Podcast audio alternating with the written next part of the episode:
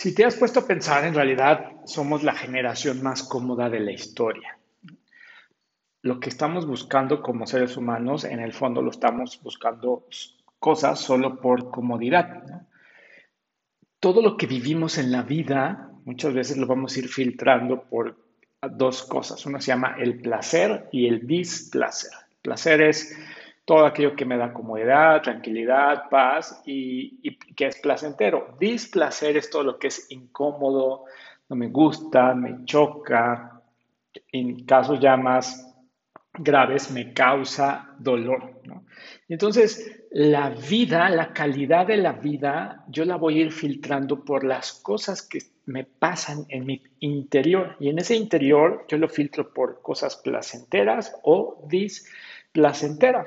La verdad es que puedes estar en un palacio y si lo que está sucediendo en ese palacio es displacentero, es incómodo, es eh, chocante, es doloroso, pues no importa que estés en un palacio. O puedes estar en una choza, pero si en esa choza lo que estás viviendo es placentero, es cómodo, es, eh, te ayuda a tu vida interior, no importa dónde estés, lo importante en la vida es la calidad de nuestra experiencia interior.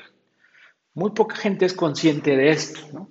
porque cree que el, factor más importante a la hora de vivir es lo que está en el exterior. Y no necesariamente es así. Eh, mi exterior puede estar en el lugar más lujoso, más seguro, más eh, con mucha gente, inclusive en el exterior puede estar a tu lado la persona que más amas y en tu mundo interior puede estarse sintiendo completamente displacente. Entonces, ese es el tema, que a veces nuestra experiencia interior no coopera, porque tú quieres cosas, por ejemplo, quieres que cuando llegues a tu oficina, mm, tu jefe te salude, eh, te presente a ti inicialmente en la junta, te reconozca públicamente con, tus compañeros de trabajo. Y, si eso tu jefe lo hace, resulta que algo en tu interior no coopera con esa sensación, con esa circunstancia más bien. Tú dices, híjole, es que algo dentro de mí no, no, se, no, no se satisfe, no, hubo una satisfacción completa, ¿no? Ah, en, otros sentidos es, yo quiero que, por ejemplo, papás y mamás, yo quiero que todos mis hijos estén con nosotros en Navidad, ¿no? Y todos los hijos están con nosotros en Navidad y aún así hay algo que no coopera en nuestro interior. Entonces, eh, más que la situación externa de nuestra vida, vuelvo a repetirte, lo más importante es la experiencia interior. La verdad es que la generación humana que estamos viviendo en, esta época, no somos la generación más pacífica, no somos la más feliz, no somos la más amorosa, sino que somos la más cómoda. Toda la industria turística se basa en esta premisa de cómo le hacemos para que la vida sea cómoda. ¿no? Eh, yo ya no quiero hacerme unas palomitas eh, eh, como se hacían antes, ¿no? En una olla con aceite, porque tarda mucho, sino yo quiero hacérmelas instantáneas, quiero que todo sea rápido, ¿no? La gente cuando va a terapia buscan a un terapeuta que les diga, aquí vas a venir a hacer terapia breve, que no te duela y que, este, y que, sea, y que, que yo vea resultados o cambios prácticamente en tres sesiones, ¿no? La gente busca comodidad, es un poquito como la conveniencia de la vida, ¿no?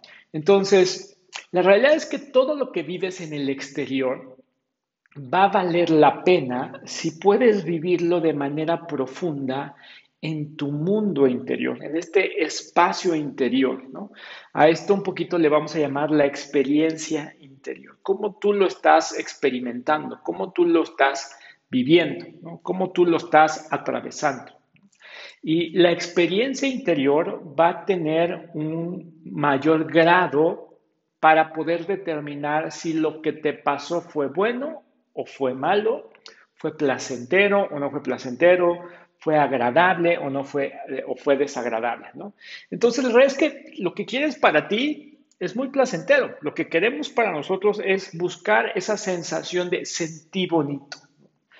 Cuando yo siento bonito y cuando no necesito que las demás personas estén constantemente diciéndome lo guapo que soy, lo, valioso que soy, lo hábil que soy, a eso le hemos denominado autoestima. Decimos, la gente tiene buena autoestima cuando no necesita que las demás personas estén constantemente halagándolo. Hay personas que al revés, constantemente necesitan la aprobación de los demás. Y entonces hemos catalogado que cuando la persona necesita constantemente la validación, que hay gente que necesita que le digas constantemente, oye, este, me veo bien, me veo bien, me veo bien, y te preguntan y te preguntan y te preguntan, porque en su espacio interior, su experiencia interior, esa persona siente que no se ve bien, pero sobre todo necesita una validación externa. A estas personas les hemos dicho, ah, lo que pasa es que tú eres inseguro, ¿no? Entonces, eh, no tiene nada que ver con eso, porque esta experiencia interior va a estar completamente dependiente de muchos factores que pasaron desde que tú estabas en el vientre materno o desde que fuiste niño. Pero bueno, eso es tema para otro podcast, ¿no? Entonces, fíjate, si tu cuerpo tiene placer, ¿no? a eso le vamos a llamar salud. Tu cuerpo está bien, ¿no? se siente bien. O, a veces uno cuando va a correr termina con una sensación interior. Claro, esta sensación está completamente limitada por una serie de químicos, eh, neuroquímicos en nuestro cerebro y reacciones fisiológicas. Pero la gente cuando termina de carrera le dice, me, me siento muy saludable. Si esta experiencia corporal aumenta, a eso le vamos a llamar placer. Si tu mente tiene placer, le llamamos paz. Y si esa sensación interior aumenta, a eso le llamamos alegría. Si tu emoción es, se vuelve placentera, le vamos a llamar amor. Si se vuelve más placentera, le vamos a llamar compasión. Si se vuelve demasiado placentera esa emoción, le llamamos éxtasis, ¿no? Hay gente que busca eh, llegar a estos estados por eh, químicos, ¿no? Eh, por introducción de sustancias al cuerpo, ¿no?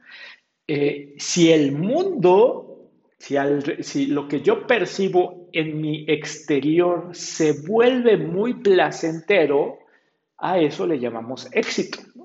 La gente quiere tener éxito porque de fondo lo que quiere es tener artefactos a su alrededor que le provoquen comodidad. Eh, hay gente que eh, eh, el éxito es muy relativo, ¿no?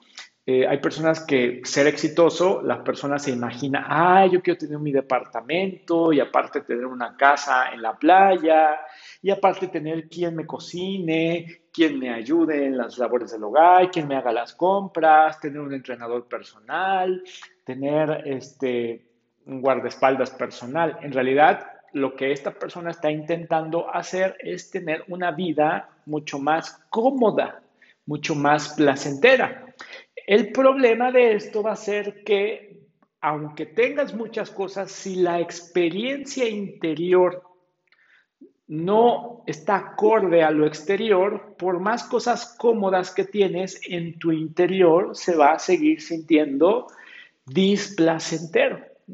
Y eso es una de las cosas que más vamos a tener que aprender a ser conscientes en, en nuestra vida, que lo exterior no cambia lo interior, sino que lo interior va a definir la calidad de la expectativa que tú estás viviendo. Por ejemplo, para los que somos creyentes, inclusive eh, eh, eh, la meta de las personas creyentes, de los cristianos, de los católicos, dicen cosas como yo quiero ser cristiano porque yo quiero ir al cielo. De hecho, la agencia de marketing del cielo nos lo vendieron como qué? Como el lugar más placentero, porque en el cielo no hay dolor, no hay sufrimiento, eh, y, si tú le preguntas a un niño cómo se imagina el cielo, el niño te va a dar toda una eh, imagen así de, no, en el cielo va a haber Xbox y en el cielo voy a poder jugar toda la noche sin que mi mamá me diga que me tengo que ir a dormir, ¿no? Eso para mí es el cielo. Hay otras personas que dicen, no, en el cielo no va a haber este, calor, no va a haber eh, gente indeseable, no va a haber reggaetón, no sé, lo que para cada persona en su interior lo haga sentir perturbador, el cielo para estas personas va a representar como la máxima eh, el máximo culmen o plenitud de la comodidad, el cielo entonces parece ser que es un lugar muy placentero. ¿Por qué? Porque en esencia muchas personas no se dan cuenta que lo que han estado buscando es esta búsqueda de placer. Acuérdense que nuestra mente humana un poquito está en, esa disyuntiva, lo placentero contra lo displacentero. Entonces, pero ¿cómo le hago para mantener un, un estado interior? ¿no? Que mi experiencia interior un poquito pues vaya en consonancia con lo exterior o indistintamente de mi exterior. En la vida no necesariamente todas las situaciones y las circunstancias van a ser cómodas o agradables. De repente, por ejemplo, eh, la gente que le gusta, me gusta viajar, ¿no? quiero viajar. Y, y, la gente que dice, quiero subir al Everest. ¿no? La gente que dice, quiero conocer eh, Tailandia, quiero viajar a a lugares más alejados, ¿no? Y creen que toda la experiencia va a ser placentera. Pues a veces hay partes de la experiencia que no lo van a hacer. Por ejemplo, viajar en un avión 14, 15 horas quien nunca ha viajado en un avión, en un vuelo transatlántico, no sabe lo que le espera, porque muchas veces esa misma experiencia puede ser muy displacentera, muy eh. ¿no? ¿no me lo crees? Intenta viajar 14 horas en un avión con un bebé llorando al lado de ti o atrás de ti. Entonces, esa experiencia, a pesar de que yo no la puedo cambiar, ¿cómo mi experiencia interior puede hacer la diferencia? Muchas personas eh, eh, les han dicho que la experiencia interior se puede cambiar a través de rezar, meditar, y eso a veces puede ayudar o no. A veces puede generar más frustración, porque hay mucha gente que se la pasa rezando, orando, meditando y la experiencia interior sigue siendo deficiente. Hay otras personas que creen que hace a través del dinero, ¿no? Tener esa sensación de seguridad. La gente en realidad busca dinero no por el dinero en sí mismo, cree que el dinero provee seguridad. Eh, el tema del dinero es que nunca hay una cifra que te, te permita estar eh, seguro, ¿no? La gente dice, yo quiero tener dinero en el banco para sentirme seguro. Eh, yo quiero tener un aumento de sueldo para eh, poder comprar estos artefactos que alrededor de mi vida pues me hagan sentir seguro. Te hago una pregunta, cuando tenías cinco años, ¿qué tan alegre eras? ¿Te acuerdas? Observa a un niño de cinco años, ¿qué tan alegre es? Un niño de cinco años parece que es al revés sin importar lo que le esté pasando, él usa lo que esté pasando en su, exterior y es alegre. Parecería que un niño de 5 años no puede no ser alegre. Se ríe, inclusive los adultos decimos, ay, este niño se ríe por cualquier tontería, ¿no? Hasta que por, pasa una mosca se ríe. Eh, le haces una cara y se ríe, te alejas y se ríe. Eh, van sucediendo diferentes cosas y el niño se ríe. Entonces, eh, la realidad es que hemos definido que nuestra vida hay dos cosas. O hay personas que dicen, yo quiero la alegría, Hay otras personas que dicen, mira, yo ya llegué a un punto en mi vida que al menos lo único que quiero es estar en paz. Yo ya no quiero nada que me perturbe, yo ya no quiero nada eh, difícil, nada que me, que me haga sentir mal. Yo simple y sencillamente lo único que quiero es estar en paz. La pregunta te la haría a ti. Tú, pregúntate un momentito, ¿no? ¿Qué has estado buscando de fondo? ¿No? Cuando tú quieres eh, cumplir un sueño, no sé, como ir al Everest, a Tailandia, tener tu empresa, casarte, eh, lo que sea que, aquello que te mantiene tan infeliz porque no se ha logrado. Eh, de fondo, ¿qué has estado buscando? ¿Paz? que, que, ya no me perturbe nada, que ya nada me moleste, ¿no? Como un poquito controlar la experiencia exterior, ¿no? Hay gente que dice, yo lo único que quiero es salirme de casa de mis papás porque es un suplicio. Yo lo único que quiero es cambiarme de colonia porque es un infierno donde vivo. Entonces, estas personas se empeñan en lograr cosas para poder eh, buscar como esa especie de paz. Otras personas dicen, yo lo que quiero es estar alegre, estar feliz, ¿no? Que, que, en ningún momento de mi día yo sienta tristeza, ¿no? Y por eso salgo y por eso este, me encanta ir a fiestas. Y hay personas que lo único que están buscando es una vida más cómoda, ¿no? Más placentera. Entonces, cualquiera de estas tres cosas que estés buscando, paz, alegría o una vida de comodidad, aun cuando las obtuvieras, si tu experiencia interior no se refina o no lo entiendes, aun cuando tengas esas cosas, la experiencia interior las va a seguir viendo como algo eh, ilimitado, ¿no? A veces no nos damos cuenta, pero muchas de las cosas de las que fuimos privados se convierten en nuestra última meta, ¿no? Por ejemplo, si yo no como, si yo no tuviera que comer en 5 días, 7 días, 14 días, 40 días, y, se me aparece Dios y me dice, este, hijo, te voy a, solucionar un, solo problema que, tienes, este, pídeme lo que quieras, pero si yo llevo más de 40, 50, 60 días sin comer, me dicen que no se puede estar sin comer más de 40 días, ¿no? Eh, seguramente en ese momento diría, Dios, quiero comer.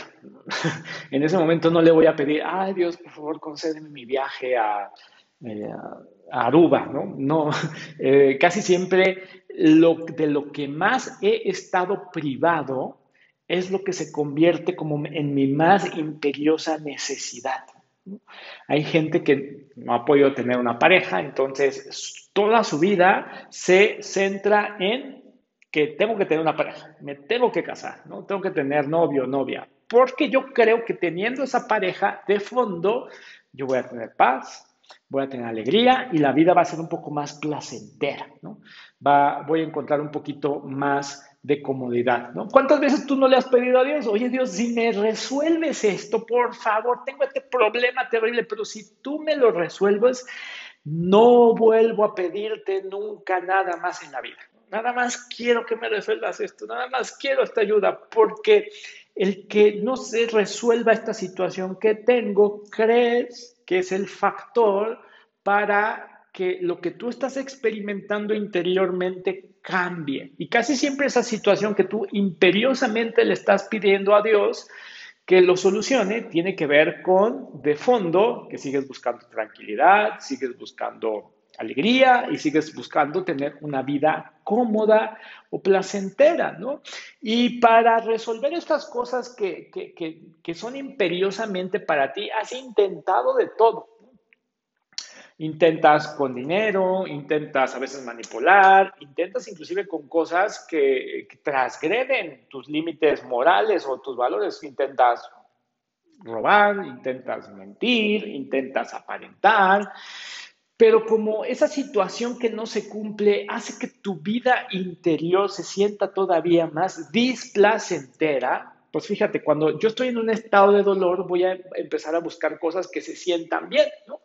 Eh, como por ejemplo comprar, como por ejemplo apostar, como por ejemplo tomar, como por ejemplo fumar, como por ejemplo eh, eh, sexo compulsivo, etcétera, etcétera. Todas las personas, todos tenemos diferentes maneras como de eh, aliviar este displacer que, que, no, que, que, no me lleva, que no me hace sentir bien, que a pesar de que algunas personas han logrado cosas, eso que han logrado siguen sin cambiar o sin impactar mi mundo interior.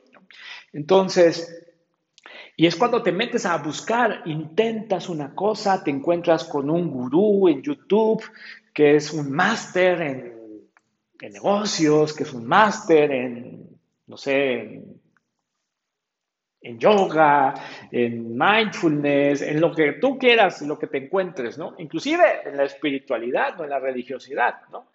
Y todas esas cosas que has intentado, te metes a un seminario, algunos de ustedes ah, intentan terapia, van con un terapeuta, ¿no? Este, y, y eso parece que funciona de alguna forma, pero termina dejándote en otro lugar. O sea, no es algo, funciona momentáneamente, pero no es sostenible. No te puedes mantener. Eso le pasa mucho a la gente que va, por ejemplo, a un evento. ¿no? Eh, hace dos años yo tuve la oportunidad de participar en un evento muy interesante de un gran, eh, pues es un coach, eh, se llama Anthony Robbins. Él hace un, un evento que se llama ah, se me pasó el nombre, debe ser algo así como la transformación de tu vida, una cosa así, ¿no? Y es asombroso porque ves, creo que eran unas 20 mil personas en una arena en Estados Unidos y todos están súper animados, alegrados eh, eh, y, casi siempre ese tipo de eventos en esos momentos tú estás sintiendo, wow, por fin encontré la solución a mi vida, esto era lo que yo necesitaba, saliendo de aquí no voy a, a volver a ser el mismo de antes, ¿no? Y se siente, pero esa sensación casi siempre solo dura tres días, cuatro días, siete días, dos semanas, ¿no? Es el mismo fenómeno que tenemos con los deseos de año nuevo, ¿no?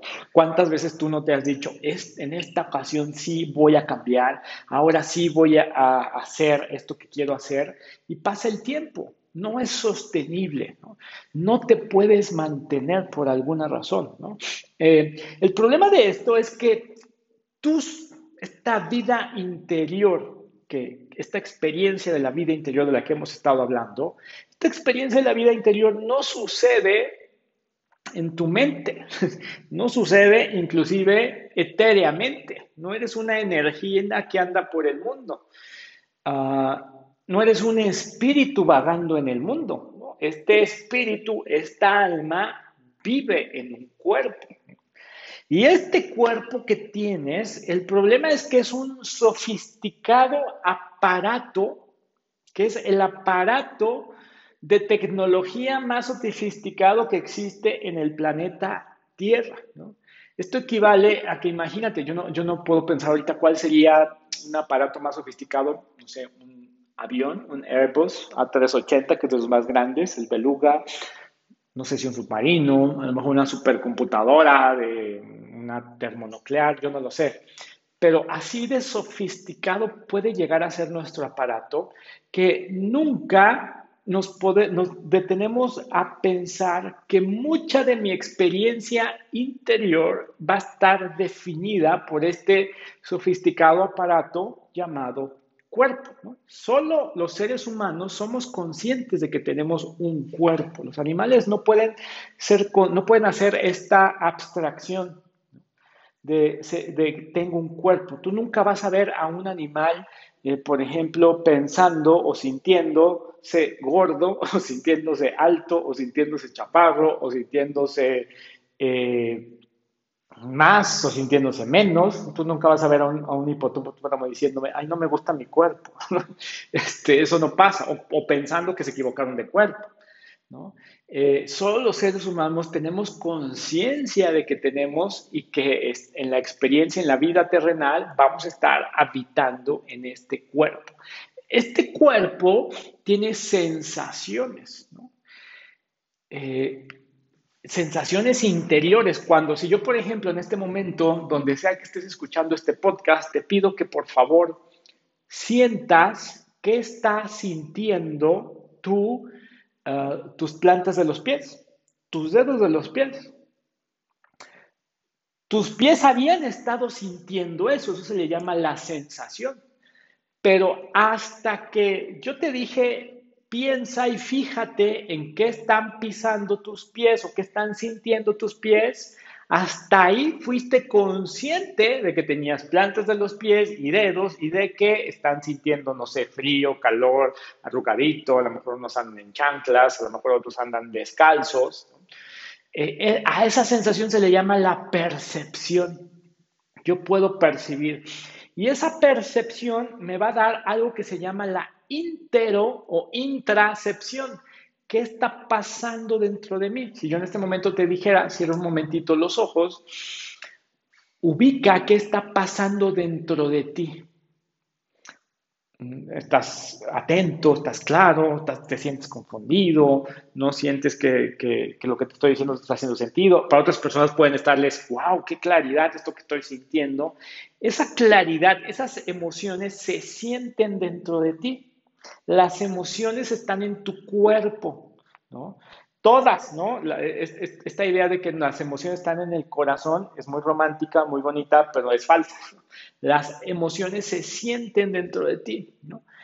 Y luego hay otro eh, tipo de percepción que se llama la exterocepción, que significa lo que está pasando fuera de mí. ¿no? Ahorita si yo en este mismo ejercicio yo te digo, pregúntate cómo está el clima en el cuarto donde estás, ¿no? ¿Cómo se siente ese clima? ¿Está frío, fresco? ¿Estás en la calle?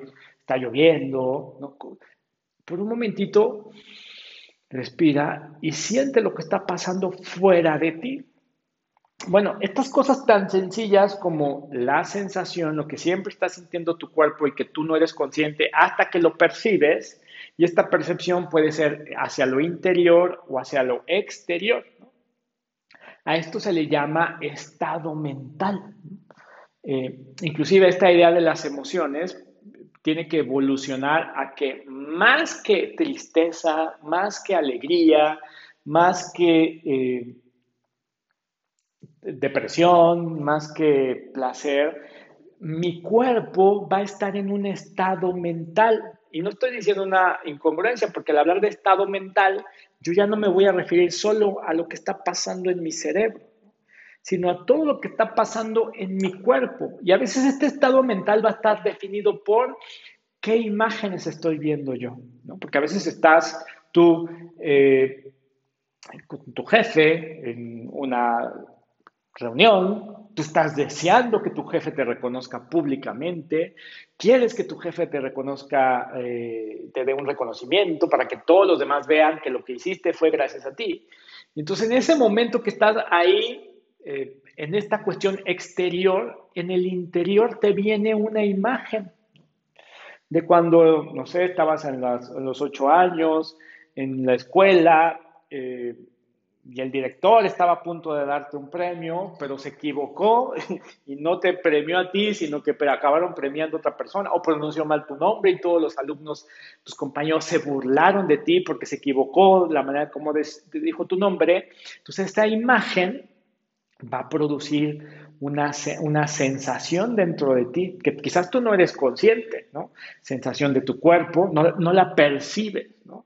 Y a lo mejor también puede ser una, una voz, un pensamiento recurrente que constantemente está en tu mente.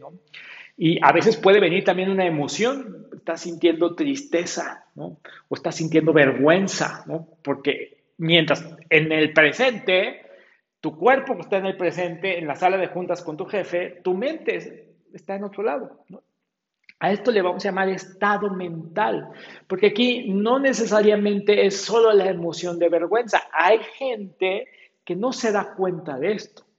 De la misma manera, como te dije, tu cuerpo está constantemente eh, sintiendo. Yo estoy en una silla y hasta que pienso cómo se siente el peso de mi cuerpo sentado sobre la silla, percibo esa sensación. Hay gente que todo el día siente vergüenza, siente miedo, siente angustia, pero nunca es consciente de ello o no es consciente de que hay más elementos de estos estados mentales, las imágenes, las cogniciones, lo que me digo, palabras, voces que yo escucho en mi cabeza, eh, la sensación corporal.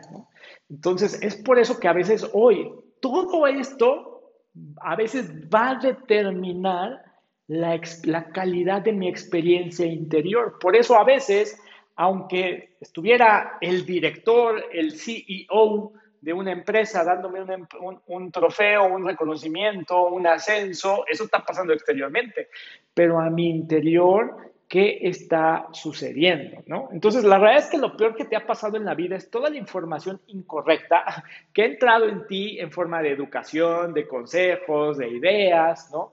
Porque escuchamos cosas muy bonitas como lo que importa es simple y sencillamente que des lo mejor de ti, ¿no? Ah, yo quiero este, vivir al máximo y este, sobrepasar mis límites. Esas cosas que a veces nos dicen, que leemos, que, que, pueden sentirse con mucho sentido, que pueden pensarse como, como cosas que dicen, oye, sí, sí, sí, yo quiero llegar al límite de, mis capacidades y dar más de mí. ¿sí? Por eso toda esa información a veces no tiene una aplicación real y va a estar muy viciada subjetivamente por lo que está pasando en mi mundo interior, ¿no? Pues bueno, para poder lidiar con todo eso, hoy tenemos una nueva tecnología, esta tecnología que es un sinónimo de bienestar, ¿no? Que curiosamente las culturas orientales lo descubrieron antes que las culturas occidentales y por eso los, que vivimos en Occidente empezamos a escuchar hablar de eso, pero que hoy sabemos que tiene una eh, base de neurociencia, ¿no? ¿Cómo le hago para que si estoy viviendo algo en el presente, en el aquí y en el ahora, no esté mi experiencia interior, digamos, haga como match, ¿no? Encaje perfectamente en lo que estoy viviendo ahorita y no esté influenciada por mi experiencia interior eh, porque no soy capaz de eh, entender qué está pasando en este momento, sino que mi mente está en otro lado. Bueno, a esto se le llama la conciencia plena. Eh, es un término muy, muy, ahora muy rimbombante que le decimos el mindfulness. El mindfulness hoy es sinónimo de bienestar. De hecho, esto está completamente respaldado por la neurociencia. Ese sería otro capítulo para otro podcast que se, les explicaría por qué el mindfulness es eh, neurocientíficamente. De hecho, hoy las mayores escuelas de neurociencia, las mayores escuelas eh, de psicología a nivel mundial van a recomendar y van a enseñar a los terapeutas que una de las cosas que tenemos que enseñarles a, las personas es eh, mindfulness, ¿no? Entonces, ¿qué haces tú cuando te sientes infeliz? Hay gente que cuando se siente infeliz, corre, se pone a leer un libro, se echa un maratón de Netflix, ¿no? Toda la noche, eh, hay otras que rezan, hay otras que toman marihuana, pero a final de cuentas, todas de fondo están buscando lidiar con esto que siente mi interior. Todas estas cosas funcionan, traen un poco de alivio. La persona que cuando no puede tolerar lo que está pasando dentro de sí, hay personas que comen y después vomitan. Hay personas que como no pueden tolerar lo que está experimentando en su interior, se cortan. Hay personas que cuando no pueden tolerar lo que está pasando en su interior, salen corriendo a buscar a alguien con quien tener sexo, sin importar si lo conocieron o no. O con tres, o con cuatro, o con cinco, ¿no? Hay personas que les gusta tener sexo en grupo, qué sé yo. Bueno, todas esas cosas funcionan, por eso las hacen. El problema es que no son sostenibles. El problema es que solo eh, buscan un alivio a esto que está desencadenándose en mi interior. Eh, o a esto, y, esto que se está desencadenando en mi interior tiene que ver, y eh, retomo un poquito lo como comenzamos este podcast, con eso que me ha hecho infeliz. Porque no he podido lograr esas cosas que de fondo me traigan alegría, paz, comodidad, una vida placentera. Y hay gente que va a, hacer lo que sea, lo que sea para poder lograr esa alegría, esa comunidad, ¿no? Y esa, eh, eso, placentero, ¿no? Esa paz, esa tranquilidad. Dicen que una vez había una historia entre un faisán y un toro. El faisán estaba completamente deprimido y el toro le preguntó al faisán, ¿qué tienes? El faisán le dice, estoy muy deprimido en mi vida porque no puedo volar ya, ¿no? Y, el toro le pregunta, ¿y para qué quieres volar? Porque quiero subir a la cima de, esa, eh, de ese árbol. Y el toro le dijo, es muy sencillo, solo come mierda. Eh, si tú comes mierda, vas a poder llegar a la cima. Entonces el faisán, incrédulo, pero porque era algo que realmente deseaba, que decía, yo no puedo concebir mi vida si no llego a la cima de ese árbol, el faisán comenzó a comer mierda. Y el primer día comió mierda y empezó a volar poquito. al segundo día comió más mierda y empezó a volar un poco más alto. Y así, día con día, el faisán comía mierda y comía mierda y comía mierda hasta que llegó a la cima. Pero una vez que llegó a la cima, se dio cuenta que ya no había a dónde más ir y por más mierda que podía, no podía quedarse ahí. Volvía a caer, ¿no? Eh, la moraleja de esta historia es que no importa, incluso no importa cuánta mierda comas, te puede llevar a la cima, pero incluso va a ser imposible que te quedes ahí. Y para muchos de nosotros, por ejemplo, nuestra niñez no nos gustó porque cuando éramos niños parecíamos esclavos, ¿a poco no? de niños era no hagas, no digas, no rompas, no toques, ¿no? La adolescencia, esto se vuelve todavía mucho más grave. Acuérdate de tu adolescencia, ¿no? En la adolescencia tú que decías, cuando yo sea adulto, ¿no? Yo me voy a dormir, yo no voy a dormir todas las noches cuando yo sea adulto, yo me voy a comer todo lo que necesite comer, ¿no? Porque tu mamá es, no comas, no desayunes solo galletas, no desayunes solo donas, necesitas comer bien, ¿no? Los adultos se vuelven como muy impositivos, ¿no? Entonces, para los niños se percibe como una vida de esclavo, ¿no? Por eso, si que tú que ahora eres adulto te dicen, eres el dueño de tu propia vida, tú eres el dueño de tu propio destino, pues eso hace mucho sentido, ¿no? Haz lo que te dé la gana, ¿no? Y muchas veces esta es la razón por la que cuando somos adultos creemos que hacer lo que se nos dé la gana es lo que va a hacer al interior dejar de sentir estos estados emocionales que a veces no somos conscientes de ellos y que han estado acompañando con nosotros, ¿no? Eh, la realidad es que nuestro cuerpo tiene necesidades. Estas necesidades se llaman compulsiones. Tu cuerpo tiene una compulsión por tomar agua, por comer, por dormir, por ir al baño, ¿no?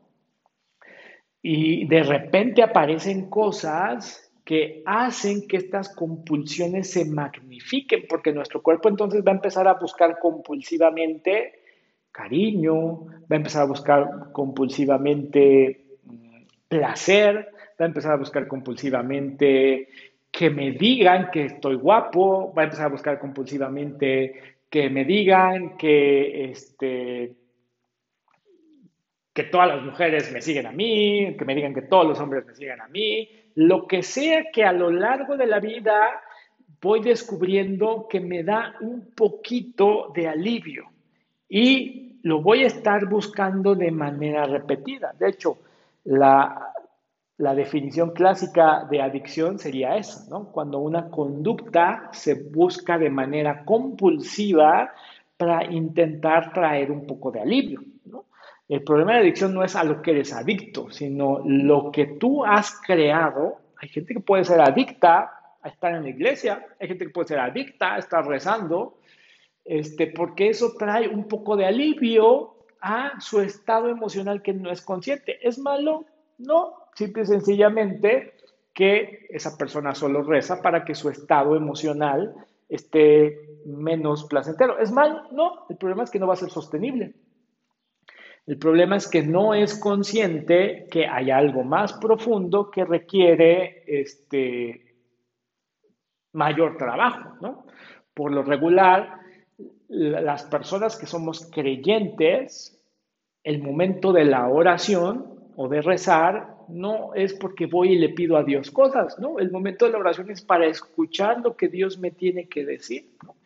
¿Y qué diferencia pasar un momento espiritual o religioso escuchando, ¿no? A compulsivamente pidiendo, pidiendo, pidiendo, por favor, ya no quiero sentir soledad, no quiero sentir soledad, no quiero sentir soledad, no quiero sentir soledad. Pero esto es lo que esta persona eh, piensa que es la soledad, no es más que un estado emocional que tiene muchos componentes que casi siempre tienen que ver con la infancia de lo que es, ¿no?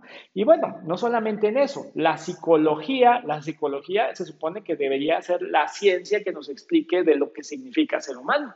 Y a veces la psicología es la que menos consciente está de que estas cosas pasan en el ser humano, ¿no? Entonces, estaba hablándoles yo de eh, este mindfulness, que es esta tecnología que nos permite mejorar en ti tu percepción del mundo exterior. ¿Qué es lo que quieres? ¿Qué es lo que está pasando? Que seas consciente que la calidad de tu experiencia exterior va a determinar lo que está pasando en el exterior. No lo va a cambiar. Y el exterior no va a cambiar a veces lo que pasa en tu interior. A veces te va a hacer más desdichado, más infeliz. ¿no? Entonces, si te vas dando cuenta, el proceso de la vida, el proceso de tu vida, se reduce a una sola cosa. Siempre quieres más. Hay algo dentro de ti que parece que no le gustan los límites. No, no le gustan los límites.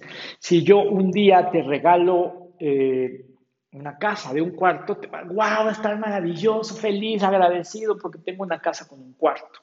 Pero al después de unos meses vas a decir, ¿por qué solamente vivo en un cuarto? Quiero una casa con dos cuartos. Si yo te regalara una casa después con dos cuartos, vas a estar agradecido y feliz y, tu experiencia interior va a estar muy placentera, muy cómoda y en paz, pero al tiempo, al paso del tiempo vas a decir, híjole, pero esta casa solo tiene dos cuartos.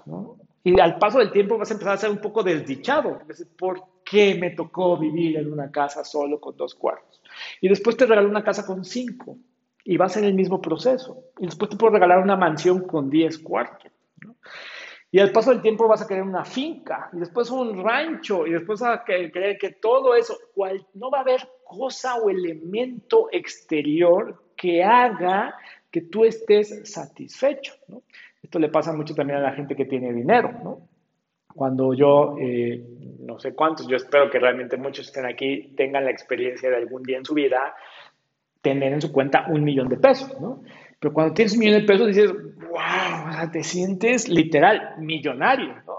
De ahí viene la palabra, no sé si, yo no sé quién designe ese, eh, ese, adjetivo para las personas, ¿no?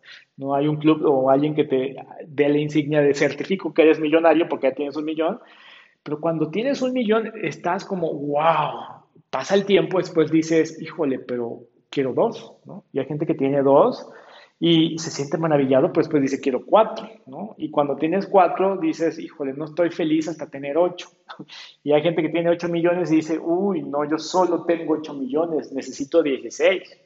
Y hay gente que tiene 16 millones y, y, y, su vida es tan desdichada porque no puede tener 30 millones. Y hay quien tiene 30 millones y es completamente infeliz porque se da cuenta que en el mundo hay gente que tiene 100 millones. Y así puede seguir este ciclo de manera ilimitada. Entonces, no importa qué tan amplio sea el límite, tengas un millón o 100. Hay personas que mientras no aprendan este principio, va a ser completamente desdichado, tenga mil pesos o tenga cien mil o tenga un millón de estos pesos. Entonces, hay algo dentro de nosotros que en cuanto siente los límites, queremos romperlos, ¿no? Anhelamos trascender estos límites. Pero es aquí donde esto que se siente dentro de ti en realidad es tu espíritu. Esto, los psicólogos ya hemos inventado un término porque la ciencia psicológica, cuando descubrió que el ser humano no era solamente la mente, sino que había un espíritu, para no decirle espíritu, le pusimos la palabra self, ¿no? Eh, así se le llama en psicología, el self, ¿no? El self eh, no, no, es solamente lo que soy yo, ¿no? Esto más adelante en otro podcast voy a hablar más profundamente de esto, pero básicamente lo que tenemos que decir es que eh, hay un espíritu en mí que no le gustan los límites físicos, quiere trascender este cuerpo. Por eso es que siempre nosotros estas palabras de vamos a romper los límites, trasciende todo lo que eres tú, ¿no? Lleva tu vida al máximo, se siente que sí es algo que yo lo puedo hacer. Pues sí, pero este espíritu está limitado a un cuerpo físico, ¿no? Entonces, ya sea que vayas al bar, a un gimnasio, a la universidad o inclusive a la iglesia, tú tienes el anhelo de alcanzar ese límite, ¿no? El que está en el gimnasio quiere llegar al límite de lo que puede cargar y quiere más, ¿no? El que está en un bar tiene un límite de eh, cuando voy al bar me ligo cinco hombres o cinco mujeres en el bar, quiero romper mi récord, ¿no?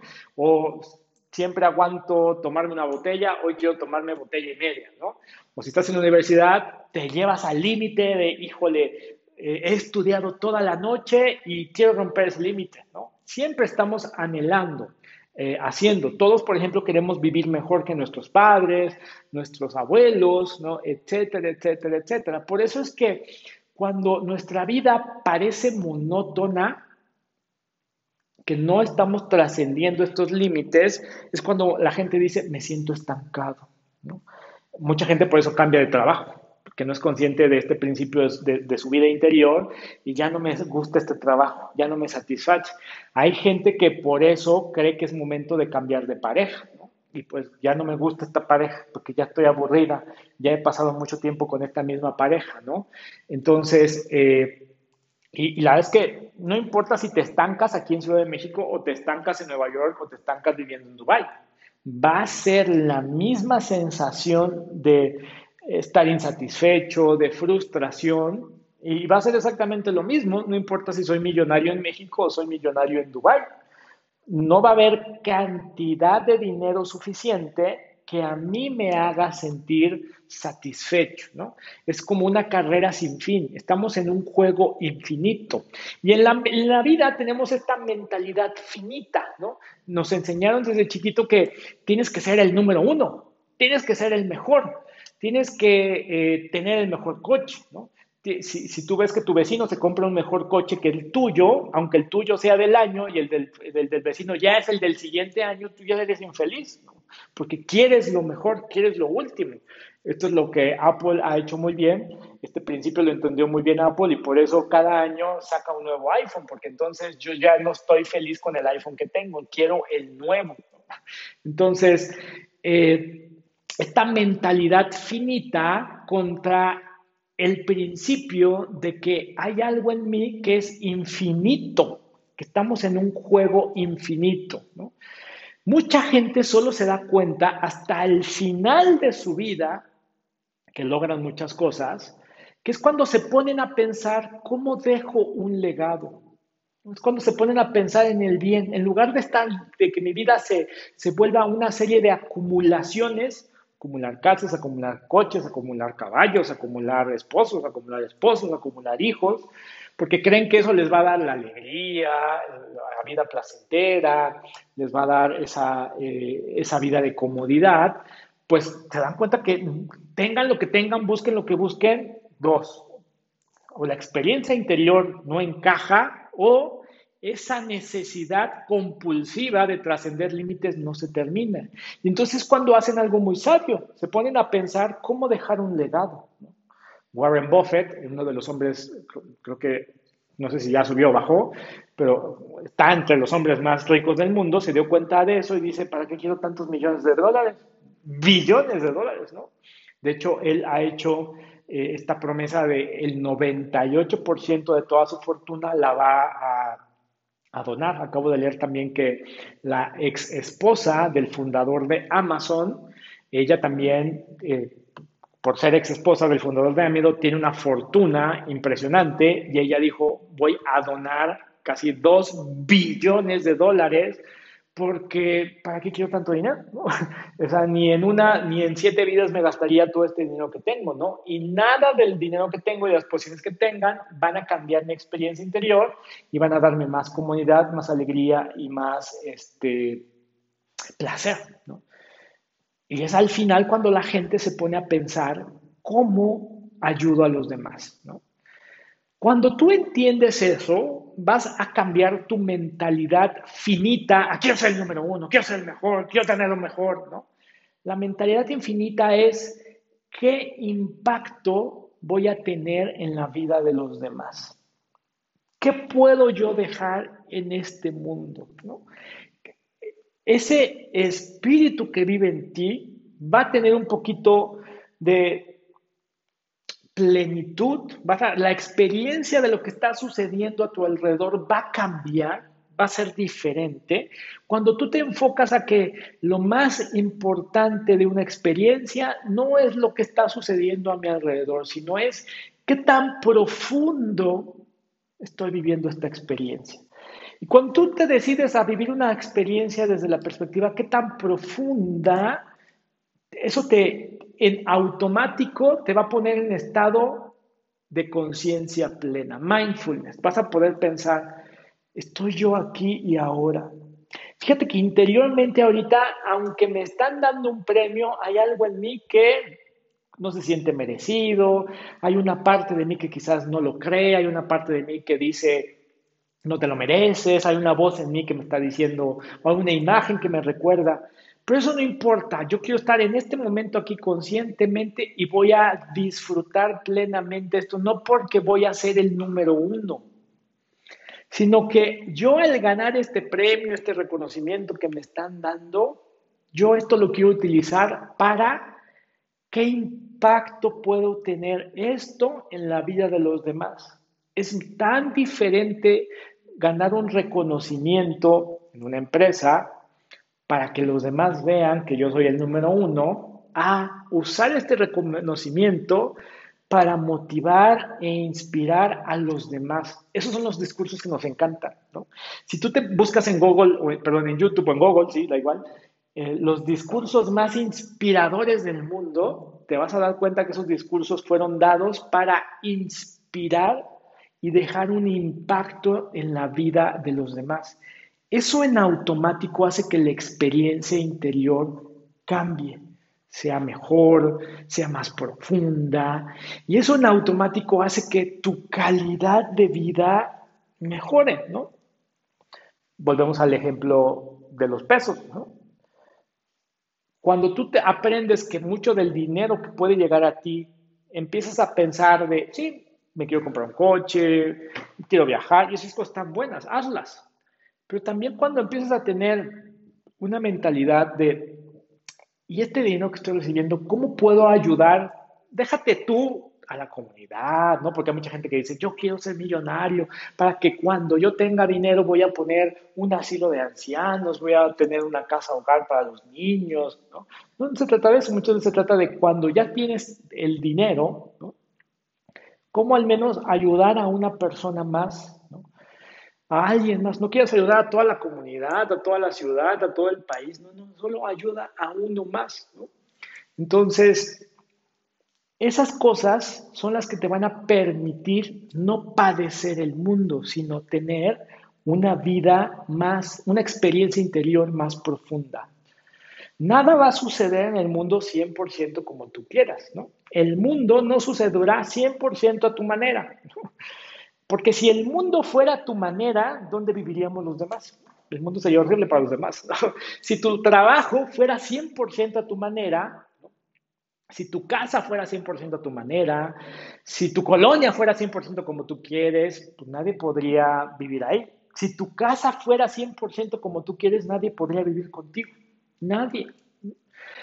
Eh, creemos que lo que está mal en el mundo tiene que ver con lo que están lo que está al exterior. Un día un hombre iba a su casa y había una regla estricta en la que su esposa le decía, a esta casa se llega a las 8 de la noche. Era siete y media, antes de llegar a, su casa había un bar, dijo, ay, si me da tiempo de meterme por una cerveza, era rápidamente le quedaban 20 minutos, se tomó una cerveza, se tomó otra, se tomó otra, se tomó otra, se tomó otra, se tomó otra, y estaba completamente alcoholizado. Por ahí de la una de la mañana se acordó que tenía que salir a su casa, ¿no? Salió como pudo, tambaleándose, ¿no? El bar estaba cerca de su casa, llega a su casa, suplicio, abrir la puerta de la casa, tardó 20 minutos el pobre hombre, ¿no? Porque no le atinaba, no le atinaba, no le atinaba. Cuando entró a su casa, se cayó, rompió un, este, un florero, se cortó. Afortunadamente la esposa no escuchó eso, estaba profundamente dormida y entonces él como pudo eh, escondió, ahora sí que la evidencia del delito eh, y, llegó a su cuarto, vio que la esposa estaba dormida, se metió al baño, se vio en el espejo y se dio cuenta que traía una grave cortada, ¿no? Como pudo, se curó y se fue a dormir, ¿no? Al otro día la esposa, muy enojada, le dijo, oye, te fuiste a tomar, ¿no? Y él dijo, él todavía un poquito, este, creyendo que había engañado a la esposa, no, mi amor, ¿cómo crees? Llegué tarde de una junta, no me estés mintiendo.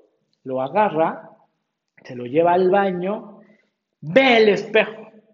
El espejo tenía curitas, algodones, alcohol, porque cuando él estaba alcoholizado, le puso las curitas al que él estaba viendo enfrente de sí. Esa es la razón por la cual cuando el mundo no sucede como yo quiero, queremos arreglar al del frente, queremos arreglar al que está afuera, pero no me doy cuenta que la experiencia interior está mal en mí. Quien siente enojo soy yo, quien se siente traicionado soy yo, quien se siente este, infeliz soy yo, y creemos que se debe de arreglar el de enfrente. La realidad es que la ingeniería de tu vida interior debe de darse cuenta que quien debe ser arreglado soy yo. Si yo me siento mal cuando no me mandan un mensaje, cuando no me incluyen en una conversación, quien debe ser arreglado no son los de enfrente, soy yo. Y un poquito la conciencia plena, este mindfulness, es ser consciente de lo que, de que quien está experimentando las cosas, Mi cuerpo, mi mente, mis emociones, mi energía, yo mismo, este self, yo. Y esta es la razón por la cual en los siguientes capítulos de este podcast vamos a estar hablando un poquito sobre esta reingeniería de esta experiencia interior. Cómo hacerle para que mi experiencia interior sea más profunda y porque a final de cuentas la vida no te pasa exteriormente, la vida está pasando en tu interior.